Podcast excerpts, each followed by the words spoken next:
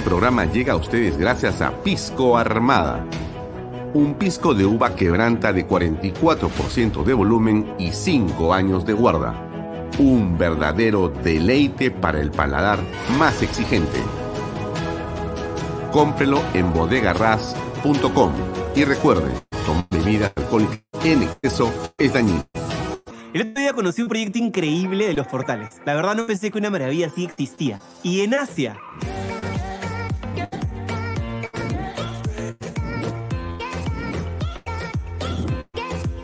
Pero como todo lo bueno siempre se acaba rápido, acompáñenme para que todos ustedes aprovechen esta gran oportunidad de adquirir su terreno y vivir la experiencia Monte Alto. Y es muy fácil de llegar. Llévame a Monte Alto. Dirígete a la Panamericana Sur, hasta el corazón de Asia. Imagina tu casa soñada dentro de este exclusivo condominio que cuenta con todo, para que puedas disfrutar del verano y de todo el año. Ah, y puedes ser dueño hoy mismo.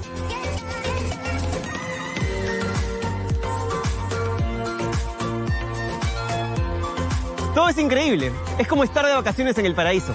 Es perfecto para estar en familia. El proyecto lo tiene todo. Increíbles piscinas, laguna, ruta de trekking, zona de parrilla, juegos para niños, cancha deportiva, fútbol, tenis, frontón, clubhouse, ciclovías, extensas áreas verdes y cerca a las mejores playas. Y lo mejor de todo es que está con unos preciazos irrepetibles, con solo 39.990 dólares al contado o con cuotas mensuales desde 548 dólares. Estos precios no los vas a volver a encontrar, para que puedas comprar tu terreno y construir la casa que siempre quisiste o si no, como una gran inversión.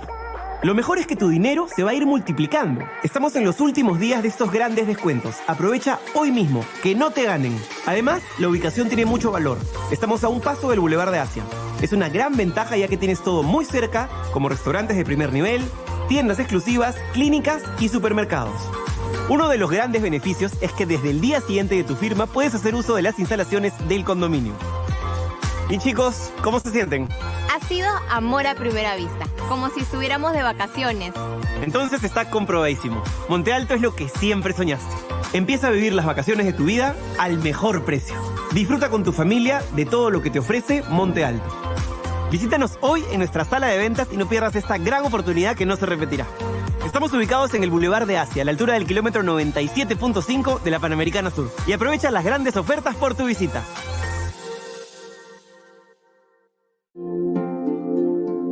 Cumplir el sueño de la casa propia puede ser realidad. Hoy conoceremos el testimonio de Edwin Colos, quien junto a su familia está viviendo en las lomas de Yura. ¿Cómo estás, Edwin? Hola, Libertad. Así es. Hoy con mi familia estamos viviendo el sueño de nuestra vivienda propia. Y esto fue posible gracias a las opciones que nos brindó GPR Inmobiliaria. Y lo mejor es que las opciones se adaptan a la necesidad de cada familia, con cuotas mensuales desde los 935 soles. Así es, hemos decidido crecer como una familia independiente y tener nuestro propio espacio. Por eso hemos adquirido una vivienda Capulí que tiene una sala, un comedor, una cocina, dos dormitorios y área para estacionamiento. Tenemos una sorpresa con nuevas facilidades bancarias a través del nuevo programa de crédito Ahorro Vivienda del BBVA Tu Palabra Basta. Con solo firmar una declaración jurada. Así es que acércate hoy mismo y compra tu departamento o casa. ¿Qué es un éxito para ti? ¿Qué ser un éxito? Maestría de Vida es un evento presencial en el Centro de Convenciones de Lima el 18 de marzo, donde conversaremos a profundidad sobre todos estos temas. Así que espero el sábado 18 de marzo para inspirarte a tomar acción. Adquiere tus entradas en teleticket.com. Nos vemos.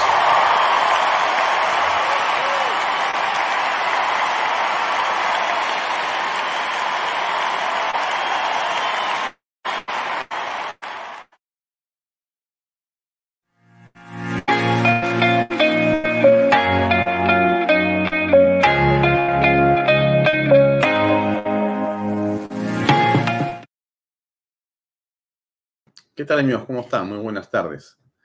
Gracias por estar conectados a Canal B. Mi nombre es Alfonso Baella Herrera y esta es una nueva edición de Bahía Talks por Canal B, el canal del Bicentenario. Así es, buenas tardes o buenas tardes, noches, donde sea que nos estén viendo, porque como usted sabe, y lo contaba ayer, este medio eh, se ve en diversas partes del Perú y del mundo. Por lo menos eh, a través de las redes sociales tenemos cientos y miles eh, de personas que están interactuando con eh, los contenidos de Canal B. También, eh, como se sabe, tenemos un eh, grupo importantísimo de cable operadores. Está Vescable, está Econocable, está Cable Más y Otalán, está Incavisión en el Cusco, señal abierta 3.1 y está también Amazónica Televisión, señal digital 2.1 y señal abierta también 2.1 en Iquitos. Y por supuesto que se sigue sumando más cables en las próximas semanas a esta red de Canal B.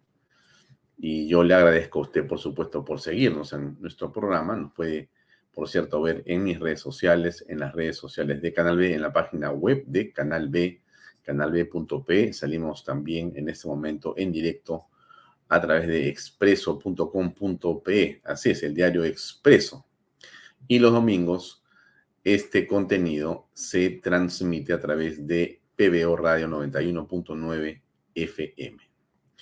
Bien, muchas gracias por acompañarnos, gracias por estar con nosotros conectados. El ánimo de nosotros de Canal B es eh, básicamente ponerlo a usted en la línea de la reflexión y para eso siempre le aportamos o tratamos de hacerlo algunas ideas que no son nuestras, por cierto, sino que son de personas que con talento, inteligencia y con experiencia e inspiración han servido para movilizar a millones, no solamente en sus países, sino fuera de sus países, más allá de las fronteras físicas que existen en las naciones. Eh, ayer estuvimos eh, comentando el caso de Milei, este hombre líder de derecha eh, argentino, que comentó, decía y dice con claridad cómo eh, el socialismo en su disfraz de comunismo, el caviaraje en general, lo que han logrado es inclusive en una misma tierra dividir las familias, la sociedad y lo que uno aprecia con el transcurrir del tiempo es que en el mismo eh, lugar geográfico prácticamente y en el mismo eh, tiempo histórico tenemos el progreso, por un lado, donde hubo libertad, donde hubo republicanismo, donde hubo eh, un gobierno de centro o de derecha conservador, y donde hay progresismo y socialismo solamente pobreza. Y eso ha ocurrido históricamente. Él habló de China, habló también de eh, Corea del Sur y hay muchos ejemplos en la historia universal e inclusive presente donde encontramos esa distancia, esa distancia absoluta entre, digamos, escenarios geográficos que son los mismos, pero que eh, en cuyos enfoques políticos está la diferencia entre la felicidad y la frustración, la tristeza de sus pueblos. Y yo por eso quería ponerle un video de Santiago Abascal, que es este eh, español nacido en Bilbao, País Vasco. Eh, es un político de derecha, es un hombre conservador. Él es presidente del partido Vox, un partido eh, muy interesante que en el Perú, este, más bien los caviares le tienen más que terror, ¿no es cierto? Escuchan de Vox y prácticamente los ojos se les voltean. Pero en fin, déjenme ponerle este video que grabó hace unas horas Santiago Abascal y que hace una reflexión interesante que quiero compartir con usted. Aquí va. Muy buenas tardes. Es para mí un verdadero honor poder dirigirme a vosotros en este día tan importante. Hoy celebramos la primera cumbre del primer gran proyecto europeo de resistencia a dictaduras narcocomunistas y terroristas de Iberoamérica. Y por eso hoy es un día histórico. Por primera vez en el Parlamento Europeo hay un grupo político decidido a combatir la peste totalitaria que lleva décadas carcomiendo a nuestros hermanos de Iberoamérica. Una lacra que tras no pocos intentos frustrados, finalmente se ha instalado también en España bajo el nombre de Podemos. Pero no podemos culpar solo a los comunistas. Ellos hacen su trabajo, que es destruir naciones prósperas para enriquecerse a sí mismos y a sus amigos. Ahí tenemos los ejemplos de Cuba, Venezuela, Argentina y tantos otros países ricos, libres y avanzados del continente hermano, que en su día cayeron en las garras de la tiranía socialcomunista y ya no han vuelto a salir de la pobreza y de la falta de libertad. Y otros que están por caer si quienes tenemos la obligación de frenar el avance de la horda totalitaria no hacemos nada, como está ocurriendo en Chile, en Colombia y en el propio Reino de España de la mano de Pedro Sánchez y de sus socios de gobierno. Durante demasiados años las fuerzas que tenían la obligación de combatir esta peste se han dedicado a contemporizar con los comunistas. Algunos por pura comodidad, otros pensando de buena fe que así la bestia se entregaría tiernamente a sus brazos.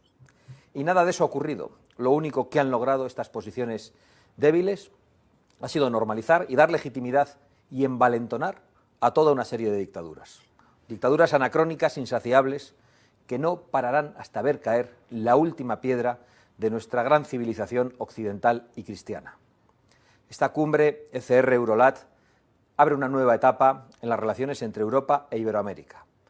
Un camino que iniciamos con la Carta de Madrid desde la Fundación Disenso y en el que nos acompañan toda una serie de fuerzas políticas europeas que saben muy bien lo que es luchar contra el comunismo. Y lo saben muy bien porque lo han vivido en sus propias carnes hasta hace muy poco. Vamos a ganar esta batalla porque somos los buenos y porque por primera vez los buenos estamos más decididos que ellos. Por nuestras naciones, por nuestras familias, por nuestra libertad y nuestra vida. Ya no hay vuelta atrás. Gracias de todo corazón, querido Germán Terz, por poner en marcha esta gran gesta. Bien, es interesante lo que dice eh, Santiago Abascal. Eh, varias cosas que subrayar. Quizá una de ellas eh, tiene que ver con el hecho de no tener temor, de vencer el miedo y de ser determinados cuando uno asume una postura política.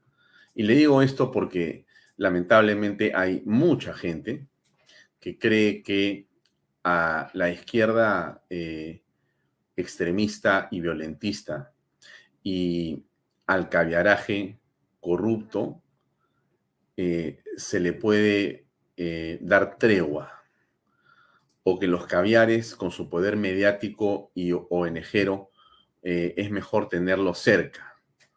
Creo que ese es un gran error, amigos. Aquí lo único que cabe es tener una sola postura, ser coherentes. ¿Cuánto cuesta esa palabra? Qué complicado es ser coherentes en la vida, pero no hay otro camino. La coherencia siempre va a terminar pagando bien, es decir, siempre va a permitirle a cualquier persona mostrar que tiene una sola línea y por lo tanto es respetable en sus convicciones.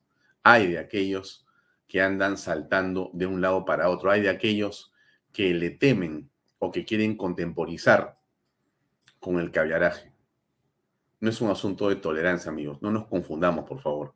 Una cosa es tolerar las ideas de otras personas, que todos tenemos de alguna manera la obligación que tener como conducta. Y otra muy distinta es juntarse con sinvergüenzas. Y entonces esa es una de las primeras partes a las que se refiere eh, Santiago Abascal en esta alocución de este evento que comienza en Europa con tanto éxito. Pero hay más de lo que dice. Primero que hay una claridad en el diagnóstico, en el efecto de la perniciosa labor de los regímenes comunistas, socialistas, caviares en Europa y en América Latina, que no ha sido otra cosa que enriquecer a sus cúpulas. No existe en modo alguno solución propuesta o mejora de las condiciones de vida de ninguna parte de las sociedades donde estos han logrado encaramarse en el poder. No hay ejemplo alguno que usted pueda exhibir o que el cagaraje o los social confusos o los socialistas comunistas o la izquierda pueda enseñar o mostrar como un ejemplo de lo que quiere convertir el país donde se encuentran. El ejemplo más claro es Nicaragua, la Argentina de ahora, pobre, la Venezuela pobre, la Cuba oprimida, el México absolutamente dividido y una Colombia sin rumbo, que es lo que tiene básicamente como ejemplo en América Latina, y un Perú que trata a toda, digamos, eh, fuerza y con toda potencia de salir adelante. Y por eso eh, escuchaba alguno de los eh, comentarios, vamos a sacar de aquí a Bascal, sobre lo que había dicho Fernán Altuve, huevo duro, como le dicen popularmente a este joven político peruano talentosísimo, cuando él se refería a que Dina Boluarte y su gobierno no eran sino la segunda fase del castillismo. Y aquí nosotros vamos a coincidir con Fernán Altuve, como tantas veces lo hemos hecho, por una razón muy sencilla. Más allá de la importancia de la transferencia constitucional, más allá del deseo que todos tenemos de que el gobierno del Perú se mantenga eh, en los visos del desarrollo, del orden y del control de la seguridad a nivel nacional, más allá de las buenas relaciones que se van a establecer entre el Congreso y ese poder del Estado y la Municipalidad de Lima y otras instituciones con e, la señora Boluarte y su equipo, más allá de eso que es plausible y seguramente deseable por todos, no hay que dejar de ver o de recordar que Dina Boluarte nunca dejará de ser Dina Boluarte. Y esto que parece un juego de palabras no termina sino siendo algo que usted no debe olvidar y que a veces todos olvidamos. Porque o queremos, eh, digamos, dejar atrás la pesadilla que hemos vivido con el gobierno de Pedro Castillo y Dina Boluarte, de 17 meses de caos y corrupción, o porque simplemente estamos seguros que eso ya quedó en el pasado. Pero creo que mal haríamos, amigos, en renunciar a nuestra labor de fiscalización, a nuestro trabajo de eh, conversar entre peruanos de buena voluntad, que queremos el desarrollo verdadero para el país sin corrupción, mal haríamos en no estar alertas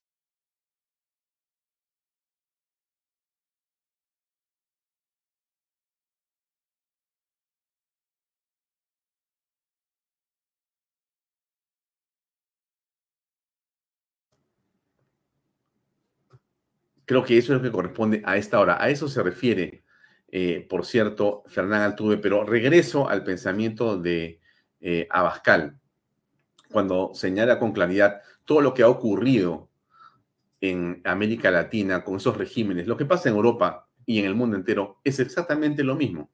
Es un libreto que se multiplica y que nosotros tenemos la obligación, los que vemos, y usted es una de las personas que ve esto, alertar a los demás convencerlos con la evidencia que abunda a estas alturas, para que no haya duda que estamos frente a un peligro inminente. El régimen de la señora Boluarte es tan peligroso como el de Pedro Castillo. Está en este momento aparentemente bajo control, pero eso es una apariencia. ¿Eso quiere decir que tenemos que sospechar? Por supuesto que tenemos que sospechar y sospecharemos hasta el día en que la señora deje el poder y aún así, porque finalmente lo que nosotros queremos, amigos, no es el beneficio del presidente de la República ni de los ministros de Estado. Lo que usted y yo queremos, estoy segurísimo, es el beneficio de los peruanos, no del gobierno ni de los gobernantes. Están para servirnos a los ciudadanos, a nosotros que somos el pueblo. Bien, Dicho esto, dejo a, a Bascal ahí y regreso a lo que va a ser el programa de hoy, que creo que es un programa que toca una fibra importante, que es la fibra de la corrupción. Por eso hemos eh, invitado a el, doctor eh, Omar Neira y le hemos hecho la pregunta, ¿cómo combatir la corrupción en el sector salud? Y se lo digo amigos porque usted, como lo hemos visto en este programa, hemos estado conversando en torno a lo que era la corrupción que ha destapado de alguna manera el ministro Oscar eh, Becerra en el Ministerio de Educación. Él ha dicho que hay 728 eh, millones de soles en 10 años de consultorías, muchas de las cuales no se explican a empresas, a ONGs, a instituciones que sirven en realidad de fachada para pagar favores en medios, a periodistas, a operadores políticos o a políticos que son exministros, excongresistas o son parejas o familiares de los mismos en un carrusel de corrupción que da vergüenza escuchar, pero que frente al que no podemos cerrar los ojos porque tenemos que conocer quiénes han estado ahí. Por eso es que la comisión de Alejandro Muñante es tan importante. Él está pidiendo hacer una comisión para que se investigue qué ha ocurrido con esos 328 millones de soles en consultorías. Es indispensable que se sepa quiénes han recibido ese dinero. Pero justamente, además del tema de salud, de educación, está el otro que es el de salud. Y en este caso, lo que ha existido es una cosa muy parecida.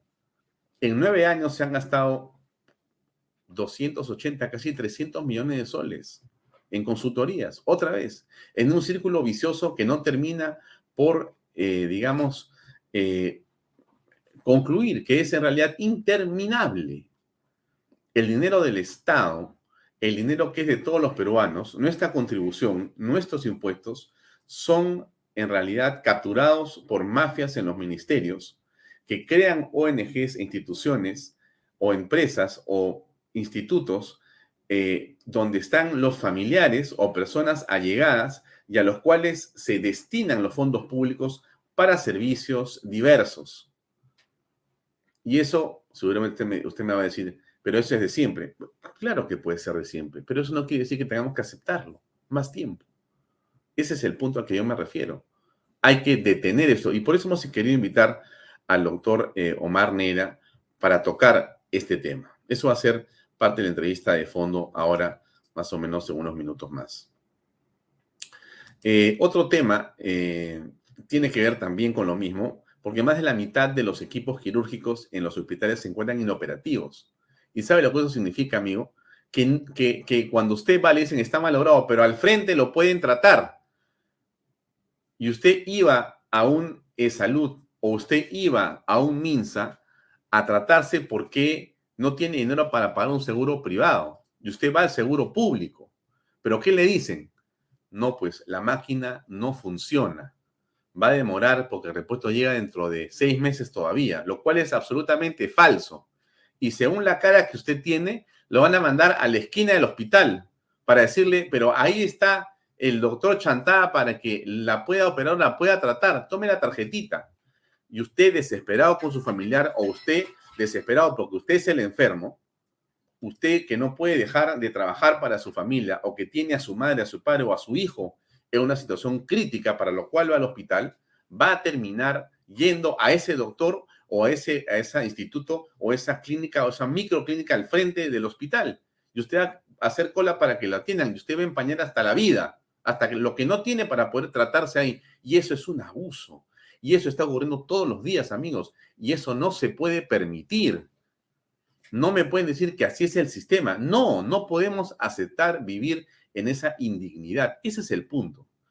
Y por eso es que hemos invitado al doctor Omar Nera para que nos cuente qué cosa ve él. Nosotros no somos personas para nada cercanas o especialistas al tema sanitario o de salud. Pero sí hemos visto, sí hemos comprobado en el terreno de los hechos la manera grosera como se trafica con la salud en el país. No estamos muy lejos de la barbaridad de Vizcarra en la pandemia y de Sagasti después también, con las vacunas que no sabían quiénes había puesto, una vergüenza impresionante. Y cuando Sagasti decía, nadie se puede vacunar, porque eh, recuerdan ustedes la frase de Sagasti, ¿no es cierto? Cuando se pensó, se conversó, se trató el hecho de que habían empresas privadas que podían traer las vacunas. para sus trabajadores e inclusive darlas a las personas que no tenían cómo vacunarse. ¿Qué dijo Sagasti? De ninguna manera. No se puede. ¿No sería que habían negocios atrás? Vamos a hablar de eso hoy día eh, también. ¿Qué duda? Eh, les recuerdo que tenemos el programa Disrupción que hoy es a las 8 de la noche. Este programa eh, está conducido por Javier González Olaechea y tiene como invitado a Fabio Núñez del Prado, socio del estudio Rebas Alcázar y de las casas para el tema El Perú y los arbitrajes. No se olvide. Eh, bueno, finalmente renunció José Chebajo. Un asunto que merece un comentario, pero vamos a escuchar primero qué cosa dijo Chebajo sobre su renuncia hace unas horas. Soy una persona que ha venido trabajando en el Parlamento desde 1980.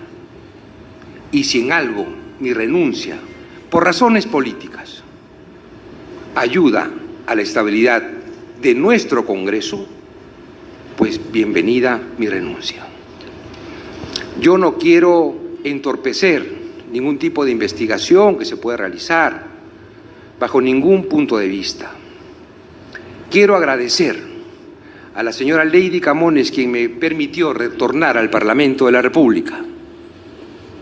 Agradecer al señor presidente del Congreso, el señor William Zapata, a los miembros de la mesa directiva, así como también a los congresistas de la República que me han permitido ayudar en momentos difíciles que el país ha pasado, agradecerles por su confianza, el tener un cargo el cual he ostentado cuatro veces, me hace un ciudadano privilegiado de poder ayudar en las decisiones del funcionamiento de este poder del Estado. Quiero agradecer también al servicio parlamentario, del cual he sido parte, y también agradecer a los trabajadores de la organización parlamentaria que me han permitido desarrollarme en estos últimos seis meses.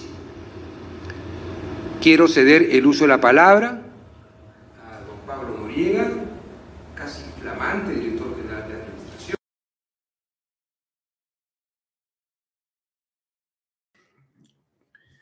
Era eh, Pepe Chevasco, ¿no? Una palabra sobre Pepe Chevasco. Eh, Chevasco es un hombre honesto, es un hombre íntegro, es un patriota en el país y ha tenido un acto, una acción eh, que creo que corresponde, dadas las circunstancias, y ha tenido que dar un paso al costado. En modo alguno creo que esto vaya a manchar su reputación. Tenemos que comprender todos que el Congreso de la República está bajo ataque. Y está bajo ataque por intereses que son enormes, enormes, que son telúricos, que se mueven a una velocidad y con una fuerza gigantesca. Porque hay circunstancias que se están precipitando con poderes corruptos que han caído o van a, van a caer. Entonces hay que comprender eh, la manera como el Congreso viene siendo atacado de una manera pertinaz, intensa, eso no quita, como lo hemos dicho aquí, que en el caso de los menús eh, era inapropiada la forma en que había sido manejado ese tema y seguramente algunos otros adicionales, pero bajo ninguna circunstancia yo creería que eso tiene que ver con ningún hálito de corrupción en el que pueda estar metido el señor José Chebajo, eh, que nos parece por encima de todo un caballero. Lamentamos que no esté ahí, creíamos que le daba un viso de seguridad y de eh, sobriedad y de experiencia a esa mesa directiva, más en circunstancias difíciles como las que pasa el Perú ahora, pero son las cosas como son. No hay que dejar de pensar y no hay que dejar de ver que el Congreso es un blanco, no solamente de quienes han salido del poder ejecutivo, llámese el señor Pedro Castillo y todo su equipo, que también tiene congresistas, por cierto, sino de medios de comunicación y de una serie de grupos de poder que están interesados en que el señor Williams eh, salga porque les es incómodo. Hay que, por eso, mirar las cosas con bastante más detenimiento para no equivocarnos. Bien, dicho esto, em, Lima viene siendo eh, un espacio de recuperación. Lo decimos porque esa es la verdad. A ver, escuchemos el siguiente video, por favor. Porque la seguridad ciudadana, el orden y la limpieza son importantes para el libre tránsito de los vecinos de la capital, la Municipalidad de Lima realizó trabajos de recuperación en el puente Balta del Cercado. Eh, en esta zona la municipalidad está realizando un operativo para liberar las vías y dejar fluido el acceso peatonal hacia los conglomerados de Mesa Redonda, Mercado Central. Está la unidad de fiscalización, el cuerpo operativo, está personal de serenazgo, está limpieza pública, como ustedes pueden apreciar. Un trabajo intergerencial que inició desde las 6 de la mañana, realizando trabajos de barrido, baldeado, retiro de maleza y más. Tenemos personal de UNOES, está brindando seguridad para que no haya ni un altercado con posiblemente la presencia que van a venir los, ambulantes, porque dentro de unas horas ellos, que ellos se posesionaban o se posesionan eh, ya de costumbre acá, ¿no? Entonces eso ya no se va a permitir. Un puente histórico que volverá a reconquistar las miradas de los turistas y ciudadanos, gracias a las acciones inmediatas de recuperación de la comuna edil. Para mí es una sorpresa muy agradable, muy grande de saber lo que está haciendo la Municipalidad de Lima dirigida por, por la municipalidad y por el actual alcalde, ¿no? Y le agradezco a su aliada. Nosotros tenemos 40 efectivos de serenazgo en este momento en la zona y 40 efectivos de eh, fiscalización que van a permanecer en la zona, van a relevarse la misma cantidad y vamos a persistir para liberar esta zona y darle la fluidez que necesitan. Continuamos trabajando en la recuperación de los diversos espacios públicos en beneficio de la ciudadanía.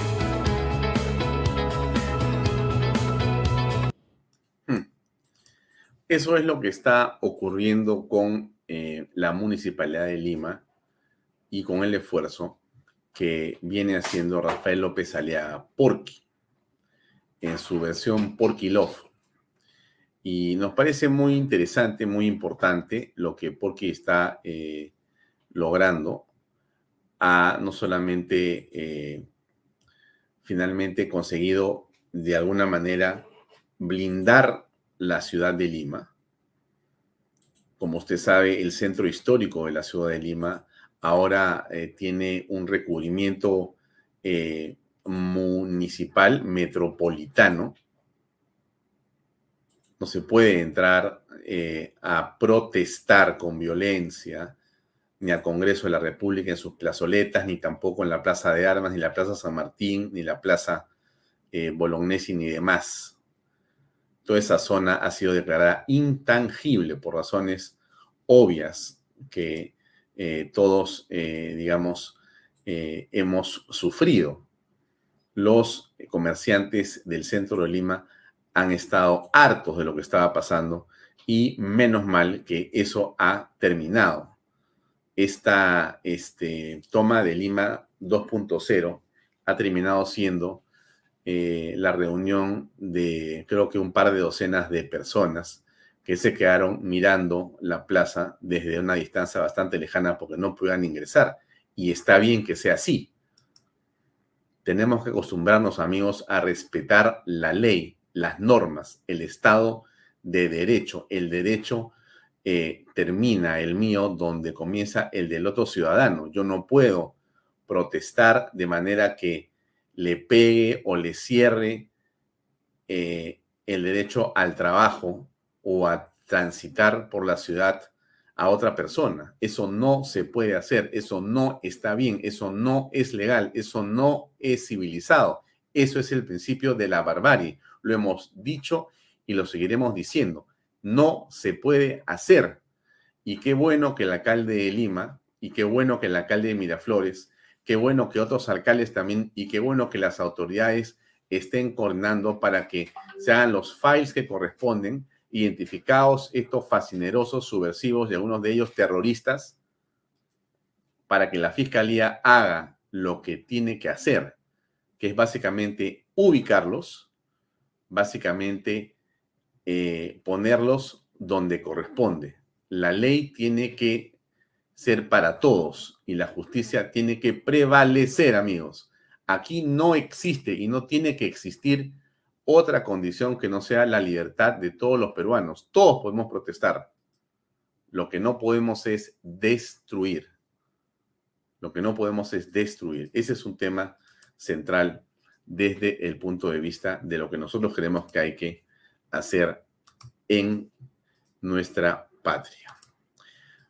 Eh, la señora Boluarte, para terminar la historia, eh, se ha este, dirigido a la zona selvática amazónica de nuestro país en las últimas horas para llevar a cabo esto que se llama el PIAS, que son estos eh, embarcaciones donde van múltiples funcionarios del Estado y de manera itinerante recorren, digamos, eh, los ríos de la Amazonía y van llegando a las comunidades para llevarles el Estado.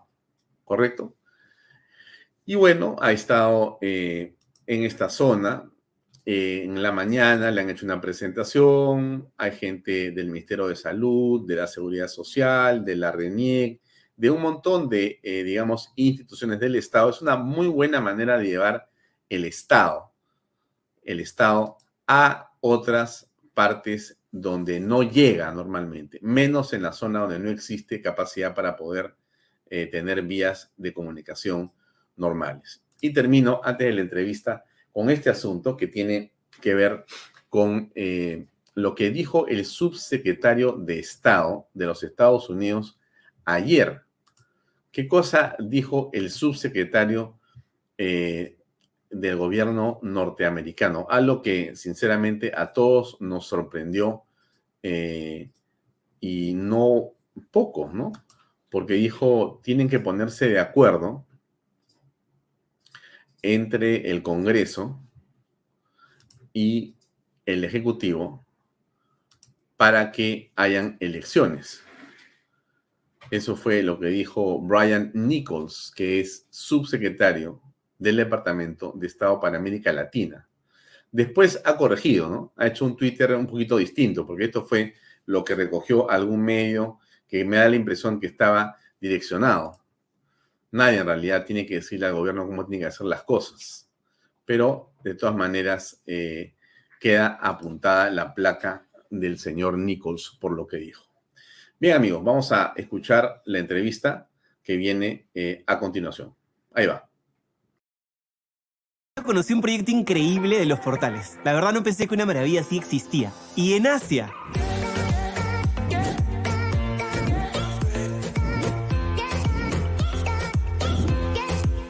Pero como todo lo bueno siempre se acaba rápido, acompáñenme para que todos ustedes aprovechen esta gran oportunidad de adquirir su terreno y vivir la experiencia Monte Alto.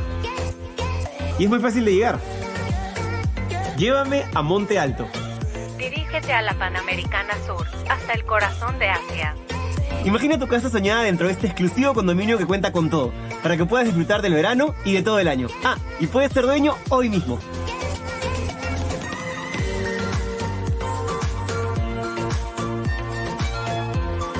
Todo es increíble. Es como estar de vacaciones en el paraíso. Es perfecto para estar en familia. El proyecto lo tiene todo. Increíbles piscinas, laguna, ruta de trekking, zona de parrilla, juegos para niños, canchas deportivas de fútbol, tenis, frontón, clubhouse, ciclovías, extensas áreas verdes y cerca a las mejores playas. Y lo mejor de todo es que está con unos preciazos irrepetibles, con solo 39.990 dólares al contado o con cuotas mensuales desde 548 dólares. Estos precios no los vas a volver a encontrar, para que puedas comprar tu terreno y construir la casa que siempre quisiste o si no, como una gran inversión. Lo mejor es que tu dinero se va a ir multiplicando. Estamos en los últimos días de estos grandes descuentos. Aprovecha hoy mismo, que no te ganen. Además, la ubicación tiene mucho valor. Estamos a un paso del Boulevard de Asia. Es una gran ventaja ya que tienes todo muy cerca, como restaurantes de primer nivel, tiendas exclusivas, clínicas y supermercados. Uno de los grandes beneficios es que desde el día siguiente de tu firma puedes hacer uso de las instalaciones del condominio. Y chicos, ¿cómo se sienten? Ha sido amor a primera vista, como si estuviéramos de vacaciones. Entonces está comprobadísimo. Monte Alto es lo que siempre soñaste. Empieza a vivir las vacaciones de tu vida al mejor precio. Disfruta con tu familia de todo lo que te ofrece Monte Alto. Visítanos hoy en nuestra sala de ventas y no pierdas esta gran oportunidad que no se repetirá. Estamos ubicados en el Boulevard de Asia, a la altura del kilómetro 97.5 de la Panamericana Sur. Y aprovecha las grandes ofertas por tu visita.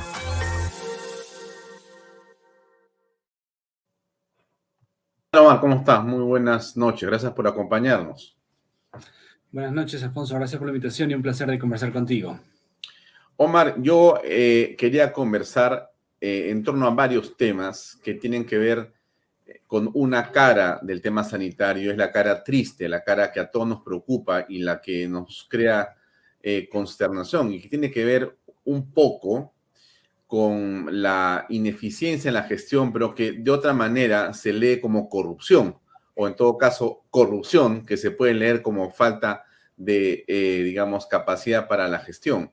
En todo caso, eh, para comenzar a conversar, hemos conocido, Omar, de las consultorías en el Mineo. El ministro Becerra ha dado una explicación, nos ha revelado que cerca de 728 millones de soles en 10 años han sido realmente eh, básicamente un espacio, un lugar, una cuenta abierta para organizaciones específicas, personas específicas, inclusive para ministros, exministros, amigos de los ministros, congresistas, excongresistas, personas allegadas, opinólogos, eh, operadores políticos, medios de comunicación y demás que están escondidos en diferentes empresas, nombres, ONGs, contratos de consultoría que realmente le hacen mucho daño a la moral pública y al sector educación.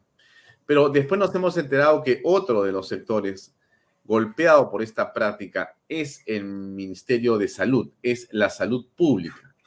Y por lo menos se ha conocido que bordean los 300 millones de soles también en consultoría. Se ha conocido que Martín Vizcarra específicamente gastó en un proyecto más de 12 millones en consultorías de una manera a estas alturas conocidas como irresponsables tu lectura de este tema para iniciar la conversación. Hay mucho que hablar sobre esto. ¿Cuál es, Omar? ¿Cómo se puede detener esto? O en todo caso, ¿qué cosa es lo que tú visualizas en esta corrupción? Una mezcla de ineptitud, ineficiencia, desidia y, claro, hay que decirlo, corrupción. Todo eso favorece a que a través de diversos mecanismos en los ministerios, salud y educación, que no debería pasar, que son los ministerios que deberían ser estrellas en esto, vemos escandalosamente que ha venido en los últimos años sucediendo y sigue viniendo y sigue sucediendo, este Alfonso, y es, es claro. Y entonces tú ves y dices, ¿por qué el Ministerio de Salud hace unos días vuelve a declarar la prórroga de una emergencia sanitaria por COVID-19? ¿Alguien en su sano juicio cree que hoy el Perú está en una emergencia sanitaria por COVID-19, salvo, yo lo decía hoy temprano en una entrevista con Chema Salcedo, salvo yo vivo en un mundo paralelo, yo no veo que hay una emergencia. ¿Y por qué el Estado o MINSA sí declara? Básicamente es para seguir comprando sin control. Y es una mezcla de todo esto. COVID ha sido la tormenta perfecta donde se ha dado. Y entonces la gente de a pie se pregunta y dice, pero eso no me afecta a mí, no es mi dinero. Y ahí hay que ser claros y precisar que claro que sí, que nos afecta a todos nosotros estas consultorías, esta ineficiencia, esta ineptitud, le afecta a los que menos tienen, Alfonso, son los que más deberían reclamar. Y en este país de hipócritas, pues, digamos, hay más escándalo en el buffet, en la alfalfa, en los televisores LED del Congreso, que por cierto es condenable, pero en esto que es de fondo, que sí nos afecta la vida y la educación de las personas, se dice o se hace poco, ¿no? Esa es mi, lectura de todo esto que tú comentas. Ah, Ahora, eh, lo que ha pasado en realidad es que eh, estas consultoras o estas eh, ONGs en realidad son propiedad o están vinculadas o a los políticos o a los propios funcionarios. Entonces, y por lo tanto, de lo que estamos hablando es de un círculo vicioso. Nunca van a terminar las consultorías. Esto es en realidad no otra cosa que una manera indirecta de traficar con los dineros públicos, que como tú dices bien, da la impresión, y la gente podría malentender y pensar que como es público, es de todos y no es de nadie, pero en realidad es dinero al contrario, del contribuyente. Es decir, todos nosotros estamos financiando eh, esta, este fondo que al final termina en las manos eh, por eh, razones o condiciones o motivaciones que no son las técnicas menos sanitarias. Entonces, ¿hay alguna manera desde tu punto de vista de poder iniciar una, digamos, mirada de solución a esto? Claro que sí. A ver, las consultorías, en términos generales, deberían ser útiles para aquellos temas donde el Estado no tiene suficiente capacidad técnica y de recurso para desarrollar ese tema. Y deberían ser extraordinarios. Pero acá lo cotidiano son las consultorías y lo criticable es que siempre están ligados a exfuncionarios o funcionarios que han estado en ese sector y dan vueltas y vueltas y vueltas como moscas. Ese es el punto. Entonces, yo- esto nadie me lo ha contado. Yo trabajo mucho en términos de gestión pública, gestión en salud, desde fuera del Estado para mejorar el, el acceso y los servicios a distintas áreas de la salud. Y entonces me ha tocado que después que un funcionario seis meses ha salido de un puesto, me ha tocado la puerta para decirme, mira Omar, ahora yo estoy fuera, pero ¿te acuerdas que venías a hablar de este problema y con soluciones? Mira, yo te puedo hacer la consultoría para encontrar una solución. Cuando yo le decía que esa solución estaba en su poder cuando era funcionario público. Y eso pasa. Entonces, alrededor de estas consultorías se generan temas muchas veces sin mayor importancia y sobre eso se contratan y entre ellos se hacen eventos, se organizan. Y el ejemplo claro es este de Pecris que ha saltado, que como es un tema complejo, la gente no habla, pero si el PICRIS, el programa de redes integradas, con un crédito de 500 millones de dólares que excedió el Perú, hubiera funcionado parte del 18 y el 19, la pandemia la hubiéramos gestionado de una manera distinta porque las redes, primer nivel de atención, hubieran funcionado y no hubiéramos tenido esa catástrofe sanitaria por el mal manejo. O sea, esto se aterriza en este tipo de cosas concretas. El PCRIS tiene que ver con eso. Entonces me dices, pero el PCRIS es teórico. Yo he intentado trabajar y participar con la gente de PCRIS a través de una propuesta, tal vez con la universidad número uno del mundo, la top. No, no puedo decir por confidencialidad cuál es. Y estuvimos en el proceso de decirle al MINSA en muchas reuniones y correos, oye, pero esto no está bien, esto no se está estructurando, esto funciona, qué cosa está claro MINSA para nosotros, porque era parte de un consorcio, yo, una universidad peruana y una universidad, la, la número uno posiblemente del mundo, les decíamos, esto no está bien, finalmente decidimos no ingresar porque no tenían las cosas claras y evidentemente esto estaba condicionado a ciertos grupos y amistades que ellos tienen y eso lo hemos venido viendo, ¿no? Así funciona.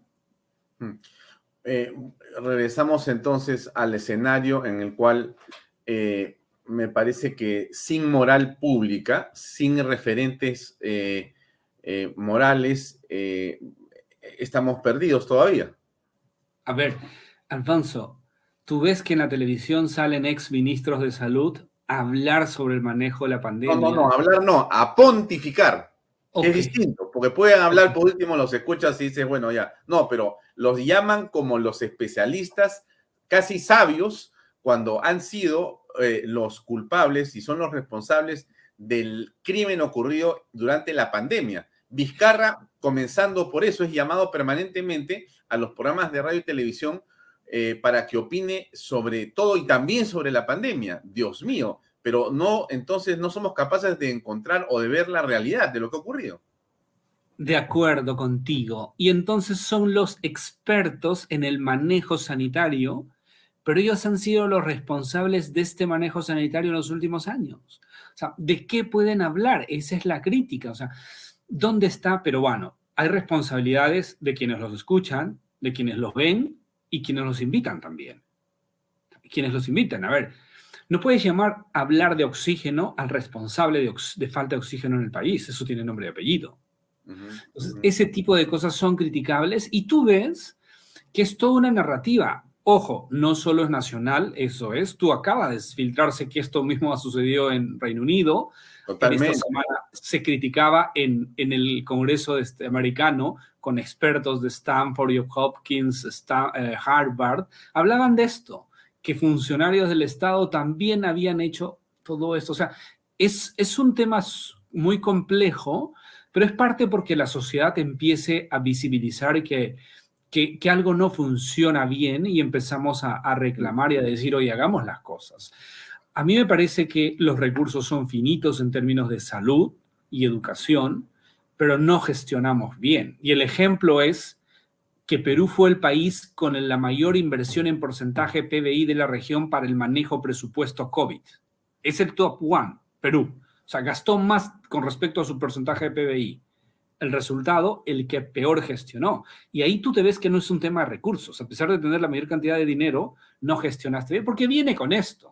Yo te podría asegurar por lo menos alguna consultoría que se ha dado en términos de COVID, donde han recomendado A o B, tal vez la salida de hombres y mujeres, tal vez el cierre escolar absurdo por tres años y es producto de estas consultorías inútiles que en muchos casos, Alfonso, y eso sí hay que remarcar, no solo no son inútiles, sino pueden ser contraproducentes y afectan la vida de las personas. ¿no? Ese es el punto. Entonces, ¿qué necesitamos? ¿Que se den consultorías? Ok, que sean temas muy exclusivos y técnicamente muy específicos, sí, pero que seamos de qué se trata para ver qué cosa opinan qué cosa dicen, qué cosa recomiendan y en lo posible vinculantes. Antes de pasar a, otro aspecto de lo mismo, eh, quería, dado que has mencionado el tema COVID, hacerte algunas preguntas sobre esto.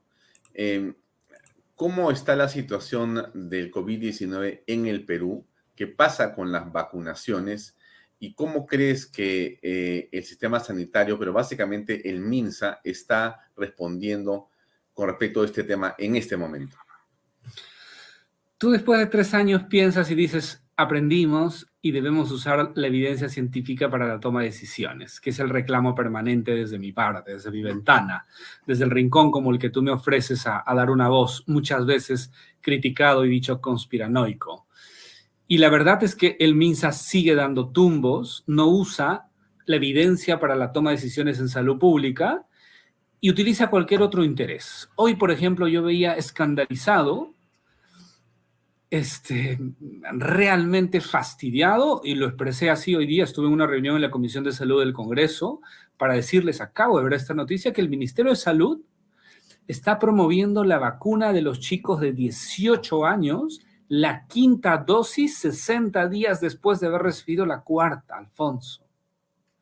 Eso en un país mediano que se preocupara por su gente debería ser censurado mínimamente, censurado. La ciencia es clarísima a estas alturas de la vida para esa toma de decisiones. A ver, no es la opinión de Omar Neira o Alfonso Baella.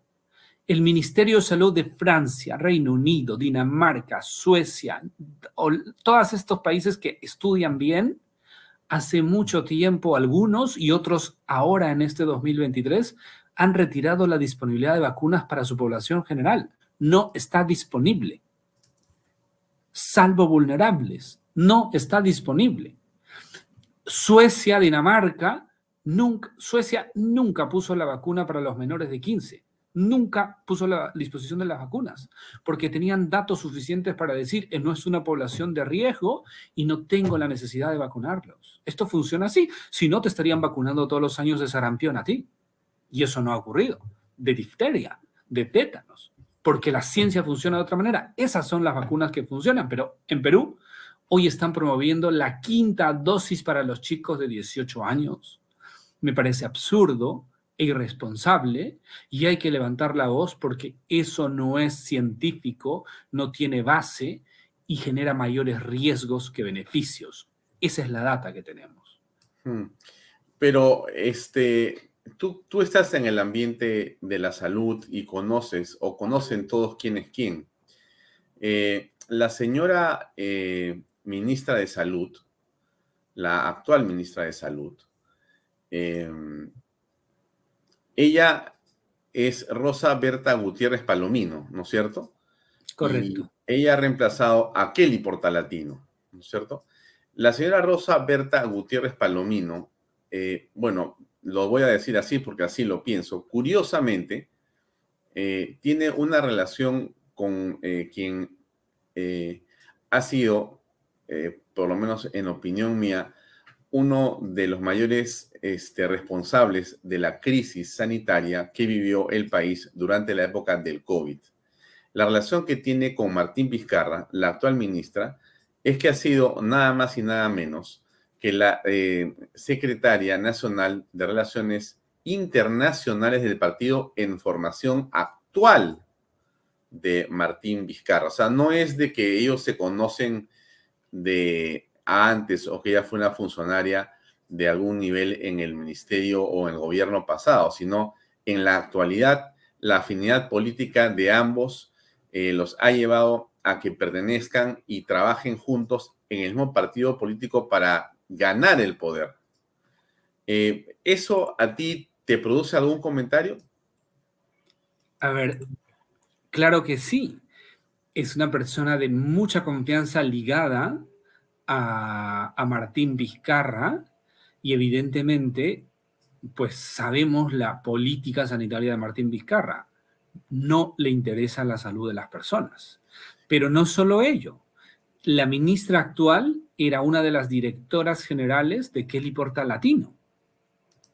era de, llámale entre comillas, del grupo técnico de confianza de Kelly Porta Latino.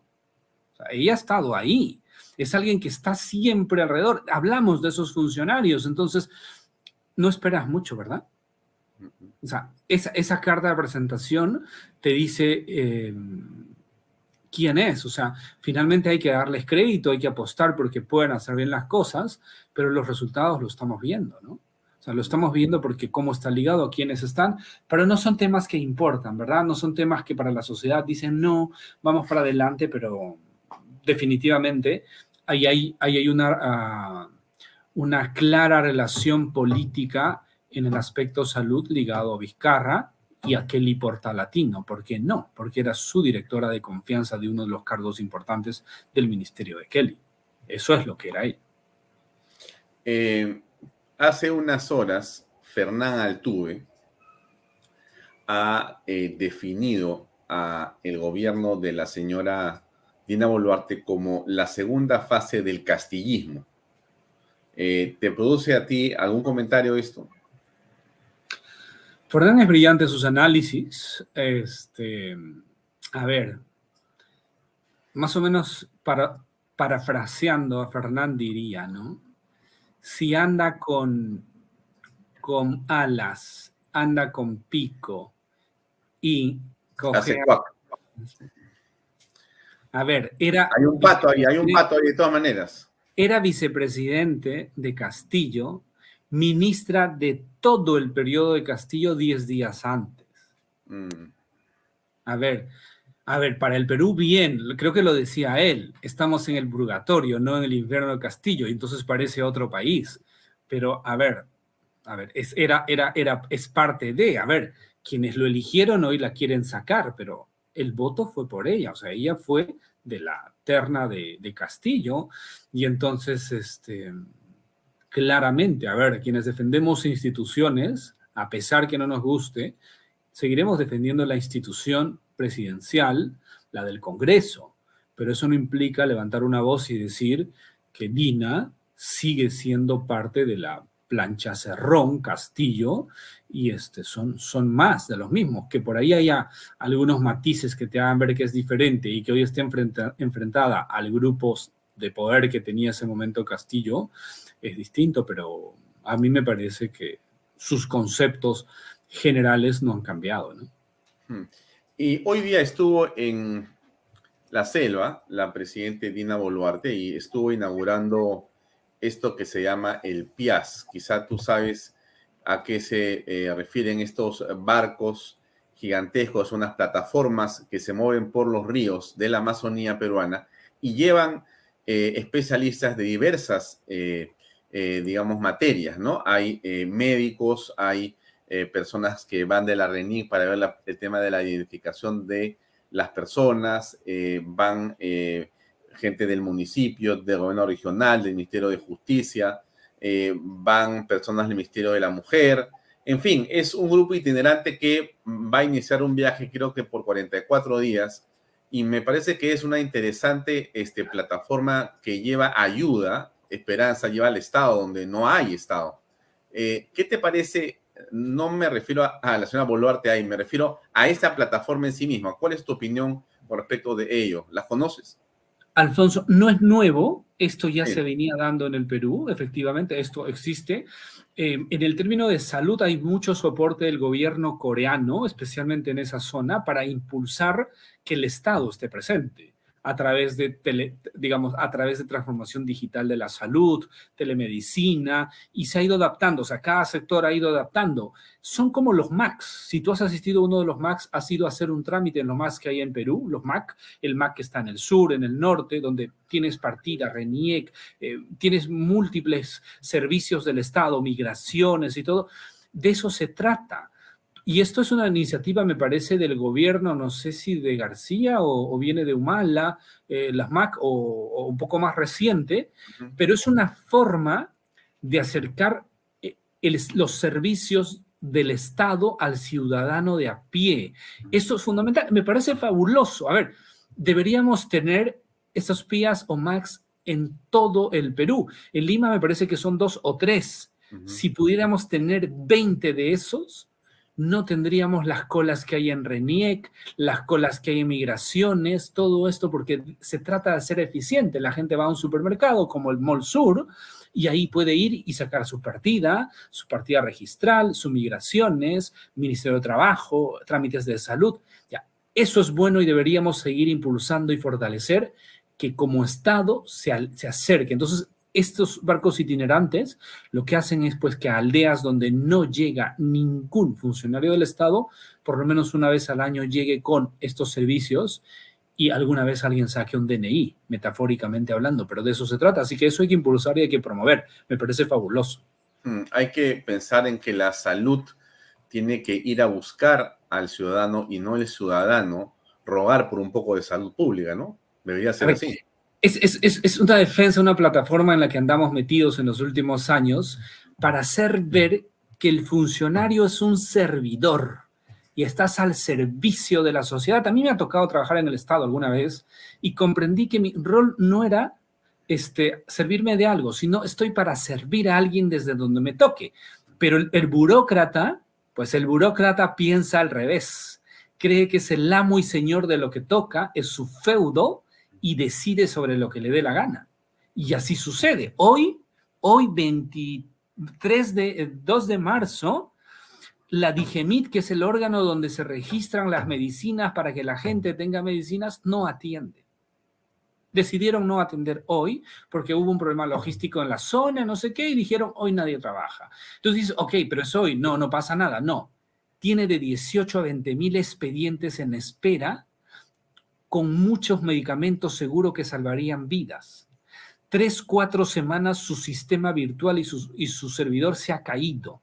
Y no les importa a estos burócratas porque no entienden que están al servicio de una vida humana. Si lo supieran, harían todo para no cerrar y que funcionara y no hubiera 18 mil expedientes en espera. Pero así piensa el burócrata, ¿no? Eh, no sé si es el caso de la Digemit, pero donde hay retraso, donde hay proceso o reproceso, fundamentalmente está la corrupción. Y cuando tú eh, demoras meses y meses o años para entregar licencias, para entregar autorizaciones, es evidente que la demora tiene un tinte eh, de corrupción, de prebenda o de coima para que salga. Y eso es lamentablemente algo que eh, está en la mente de muchas personas. Yo he escuchado historias de horror eh, relacionadas a temas de salud parecidos. Y realmente es preocupante que exista una cosa así en el país y que tengamos que estar supeditados a ello y que no se pueda superar. O sea, pasa el tiempo y eso es parte del medio ambiente sanitario. No se puede pasar sobre esa situación. Es frustrante, ¿no es cierto? Frustrante, doloroso, y si alguien intenta cambiar, es desaforado rápidamente porque esos sistemas les gusta ese statu quo porque como tú dices, eso es lo estable. Y entonces tú ves y pasa el día a día. Eh, entonces no les interesa eh, para seguir con el ejemplo de Digemit, Digemit es uno de esos casos, Alfonso, y hay que llamar con nombre y apellido. Se opone a cualquier avance que haya. Hace, en enero se aprobó una ley en el Congreso para mejorar el acceso a los medicamentos para enfermedades raras y que decía que medicamentos de países de alta vigilancia sanitaria ingresen rápidamente al Perú. Se ha opuesto Dina Boluarte, evidentemente con soporte de MINSA y, y, y Digemit, para que no haya ese ingreso acelerado de medicinas, porque dicen que ponen en riesgo. Mentira. Lo único que ponen en riesgo son sus negocios e intereses de estos burócratas para seguir lucrando con la salud de las personas. Eso es. Ahora, pasamos al segundo tema por el que yo te había llamado, que me parece eh, tan preocupante como lo que hemos visto al principio, y tiene que ver con esta publicación que hoy día hizo el comercio, y que podría alguien decir, bueno, pues, eh, a ver, el titular dice así, ¿no? Eh, problemas en los establecimientos del MINSA en Lima. Eh, el gran titular dice, el 52% de equipos quirúrgicos en hospitales están inoperativos. Este año se identificaron 94 mil operaciones, más de ello, más de 94 mil retrasadas en todo el país. Ese es el gran titular, ¿no es cierto? Bueno, alguien, digamos, desprevenido podría decir, bueno, pues que las arreglen, ¿no es cierto? Y ya pues se, soluciona el problema, que les den un poco más de plata a los hospitales para que se arreglen los equipos y se puedan hacer estas 100.000 operaciones. La impresión que tengo yo, Omar, eh, que algo he, digamos, circulado por clínicas y hospitales eh, para ver amigos, eh, en algunos casos familiares, eh, y he visto la condición del equipo o de la inspectora sanitaria en directo, eh, la impresión que yo tengo, y, por eso era tan interesante escucharte a ti, es que esos equipos que están malogrados este, nunca se van a reparar. Y que inclusive la impresión que tengo yo es que están malogrados adrede, o que en realidad no están malogrados, pero se ponen como malogrados para poder contratar ese servicio o equipo en externo, por exteriores, a clínicas privadas que están algunas veces al frente del hospital o que es parte ya de un circuito de corrupción otra vez.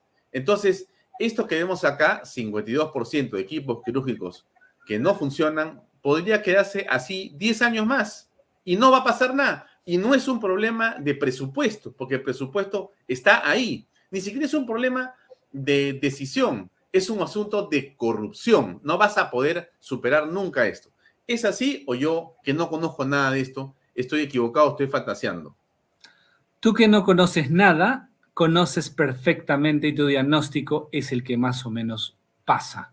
Es un asunto complejo donde, donde volvemos a lo mismo. Ese status quo beneficia a ciertas personas e intereses y esto que funcione, más allá porque quienes están en, salud no entienden el rol que estamos para poder ayudar a las personas a acceder a servicios de salud, más allá de que haya intereses económicos o intereses de otro tipo. Pero este ejemplo que tú pones es el que se graficaba, ¿te acuerdas con el médico de Kuczynski y el hospital Loaiza? Mira, después de seis años, exactamente lo mismo. Y tú ves que al frente hay policlínicos y clínicas que te ofrecen esas cirugías. Entonces tú eres asegurado o de salud o del CIS y necesitas una cirugía de 20 mil soles costeada en el MINSA, pero te dicen no tengo el equipo, no tengo el tomógrafo, no tengo la máquina de anestesia, pero mira, al frente te lo podemos hacer por 10 mil soles, 15 mil. Pero yo tengo mi seguro, es que no está funcionando. La pregunta es, Alfonso, y tú te pones, eres el paciente o el familiar, tienes a tu papá. la plata donde sea, Omar, donde sea. olvídate. Matas para darle vida a tu familiar. Claro. No importa. A ver, yo conozco de por lo menos tres familias que han vendido su casa para acceder a uno de estos servicios. Una para, un, para, para ponerse un, un estimulador cerebral vendió una casa de 90 mil dólares para comprar porque salud no le daba la gana de comprar, asegurado. Pero después, a las semanas compraron, pero la persona necesitaba y ahí está. Ya, eso, eso es algo que hay que revisar. Claro, la pregunta es, pues cuando te toca y estás con el cáncer, estás con un problema grave, no reclamas. no reclamas. Pero hay que hacer cuando no nos toque, porque esto nos ha tocado y nos tocará si no reclamamos, para que no haya médicos inescrupulosos que lucren con la salud de las personas. Y esto y no solo médicos, ¿ah? administradores, personal, es toda una estructura. Son la minoría, pero existen. Eh, la mayoría son profesionales a carta cabal, que hay que aplaudirlos y eso debe ser la constante. Pero lastimosamente ocurre lo que tú acabas de diagnosticar en todos los días. Ahora, pero tenemos que ir terminando, pero tenemos que tratar de plantear alguna salida, porque finalmente este programa busca, Omar, que gracias a la opinión tuya en este caso, eh, la gente que nos escucha y ahora nos ven eh, en Iquitos, nos ven en Cusco, estamos en Juliaca, en Arequipa, en Puno, en Nica, estamos en todas las zonas periféricas de la ciudad de Lima, en lo que se llama eh, la zona populosa del norte, del sur, del este, en el norte del Perú, estamos en Lambayeque, en Trujillo, y estamos con un millón de personas que nos ven por las redes sociales, salimos por radio. En fin, es una plataforma gigantesca de información donde estamos ahora conversando tú y yo. Y entonces por eso es tan interesante saber qué es, porque la pregunta de la entrevista es, ¿es posible luchar contra la corrupción en el sector salud o estamos perdidos, Omar? ¿Qué es lo que podríamos hacer? ¿Qué podemos esperar? ¿Por dónde viene la solución? Es posible mejorar, o sea, finalmente sí. A ver, tiene que haber una decisión política para hacer las cosas bien. Parte por qué hacer. A ver, la pregunta es qué podemos hacer. Primero, transparentar. Eso es clave, transparentar. Todos los procesos deberían ser transparentes para que la gente sepa qué ocurre. Eso es uno. A ver, si el hospital Loaiza tiene tres tomógrafos y dos están malogrados, debe salir que dos están malogrados. Y al transparentar, tú mejoras y dices, oye, acá hay que hacer algo. Lo otro es utilizar las tecnologías. Transformación digital. 2023 es impresionante cómo el Perú no es capaz de asimilar nuevas tecnologías para acceder rápidamente. ¿Con qué finalidad? Ayudar al, contacto con las personas. Esto no, no es telemedicina, esto es una estructura, es un, concepto bastante más amplio. Saber cómo se enferma la gente, dónde se enferma, quiénes se enferman más. Eso te permite saber y gastar bien, saber y comprar adecuadamente. Hablamos de recursos y gestión. ¿Cómo hago?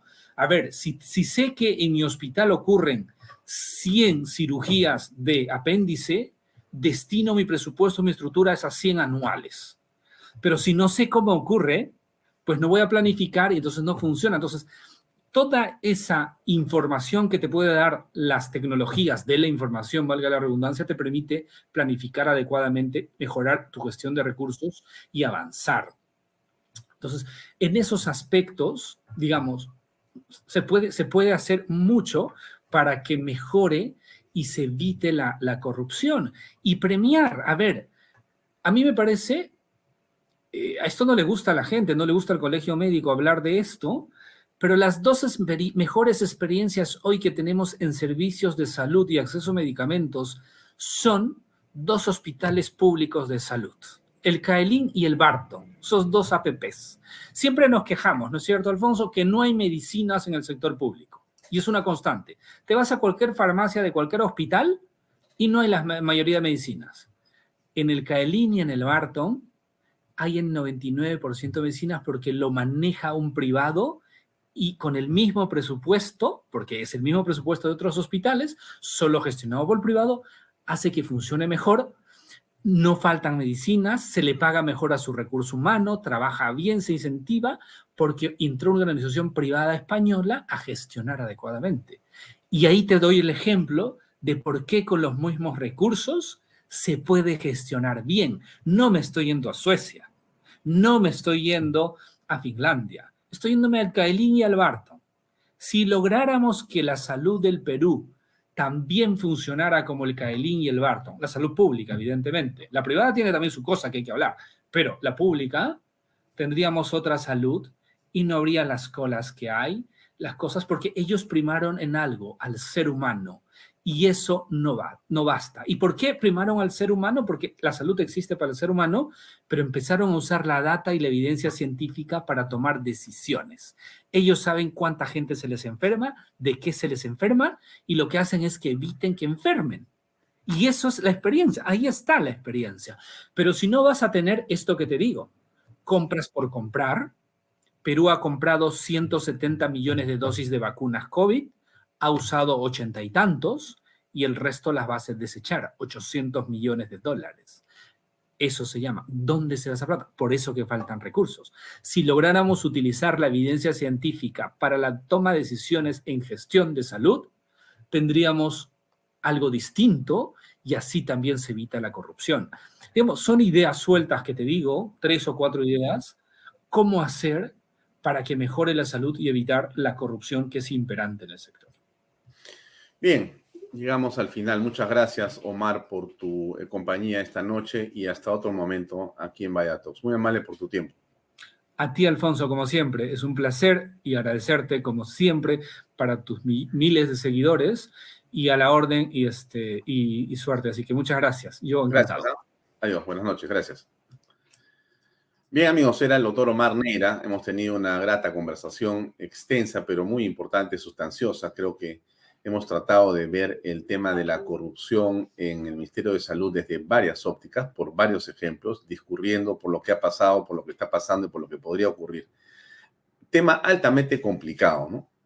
Eh, puede ser que la tecnología sea el principio de una salida al problema, puede ser que la legislación sea otra, eh, pero al final de cuentas, la impresión que tenemos nosotros, quizá usted también crea que una buena parte del problema está pues en las personas, ¿no?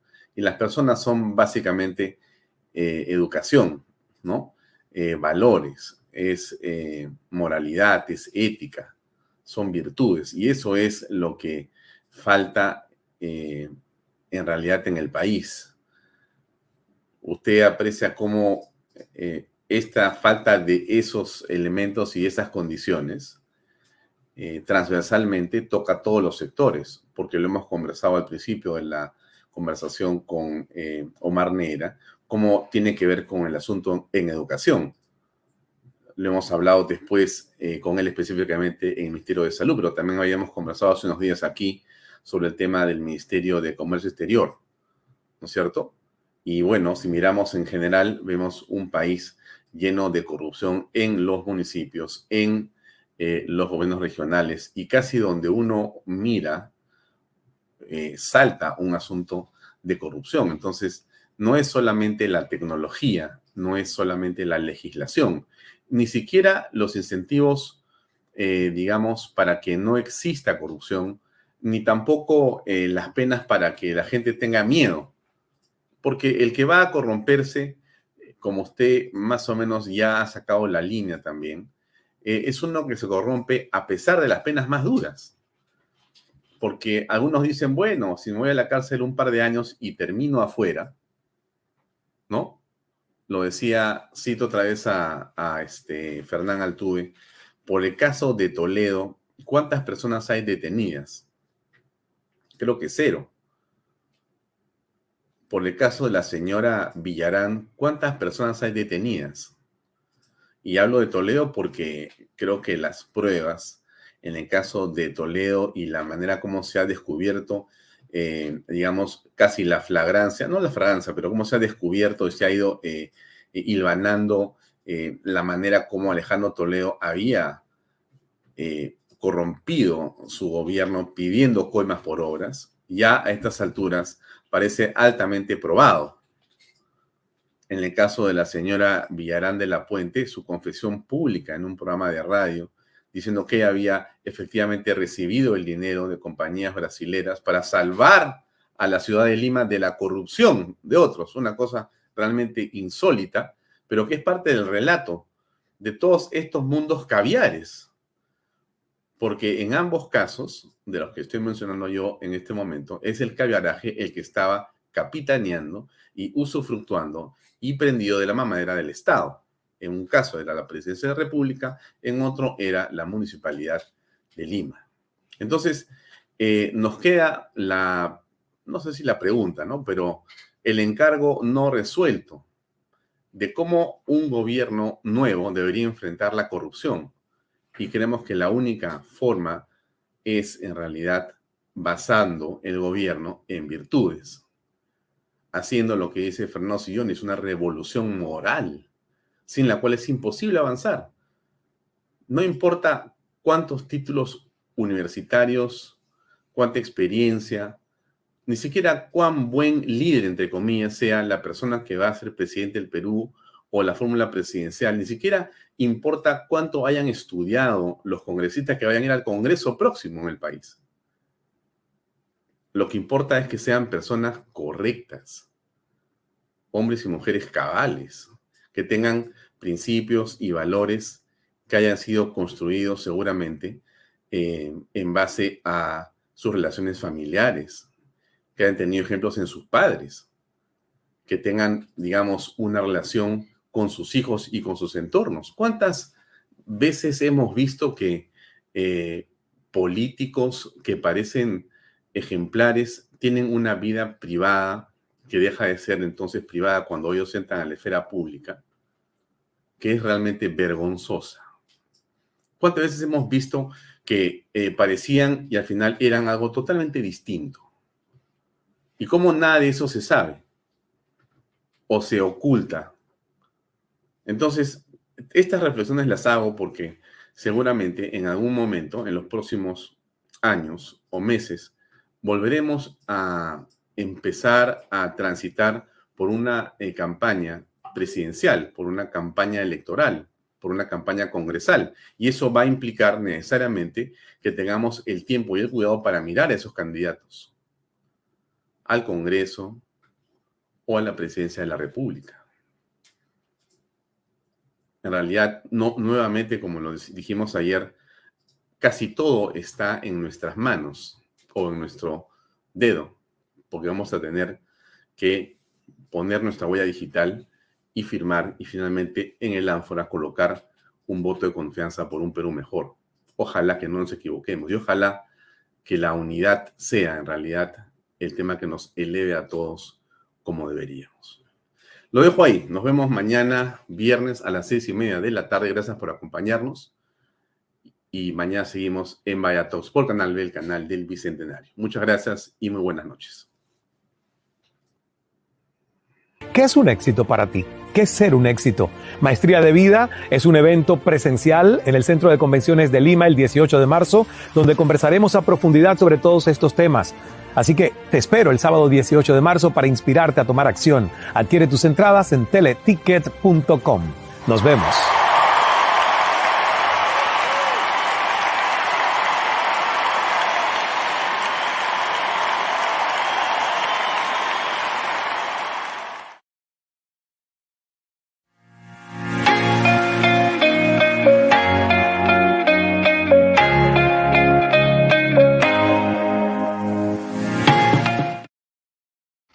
Programa llega a ustedes gracias a Pisco Armada. Un pisco de uva quebranta de 44% de volumen y 5 años de guarda. Un verdadero deleite para el paladar más exigente. Cómprelo en bodegarras.com y recuerde, tomar bebidas alcohólicas en exceso es dañino. El otro día conocí un proyecto increíble de los portales. La verdad no pensé que una maravilla así existía. Y en Asia.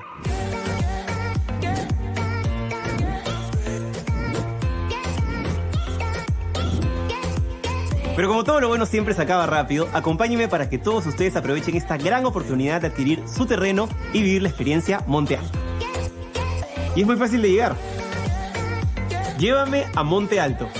Dirígete a la Panamericana Sur, hasta el corazón de Asia. Imagina tu casa soñada dentro de este exclusivo condominio que cuenta con todo, para que puedas disfrutar del verano y de todo el año. Ah, y puedes ser dueño hoy mismo.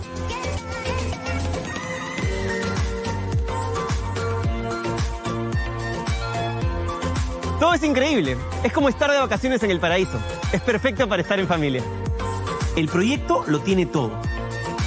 Increíbles piscinas, laguna, ruta de trekking, zona de parrilla, juegos para niños, canchas deportivas de fútbol, tenis, frontón, clubhouse, ciclovías, extensas áreas verdes y cerca a las mejores playas.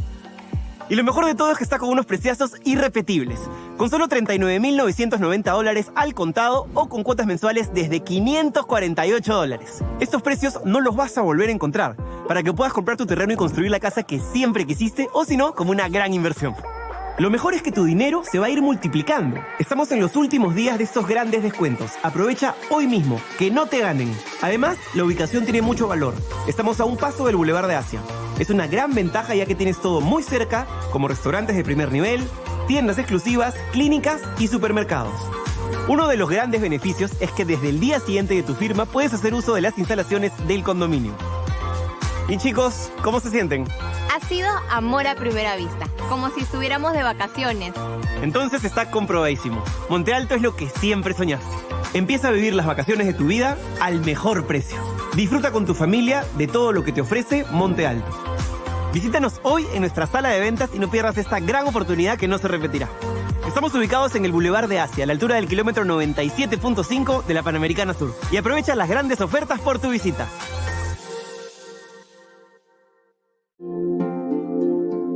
Cumplir el sueño de la casa propia puede ser realidad. Hoy conoceremos el testimonio de Edwin Colos, quien junto a su familia está viviendo en las lomas de Yura. ¿Cómo estás, Edwin? Hola Libertad, así es. Hoy con mi familia estamos viviendo el sueño de nuestra vivienda propia. Y esto fue posible gracias a las opciones que nos brindó GPR Inmobiliaria. Y lo mejor es que las opciones se adaptan a la necesidad de cada familia, con cuotas mensuales desde los 935 soles.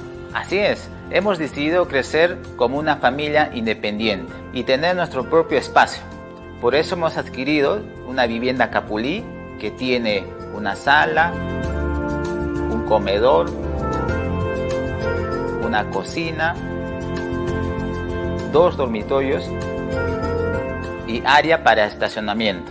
Tenemos una sorpresa con nuevas facilidades bancarias a través del nuevo programa de crédito Ahorro Vivienda del BBVA Tu Palabra Basta. Con solo firmar una declaración jurada. Así es que acércate hoy mismo y compra tu departamento o casa.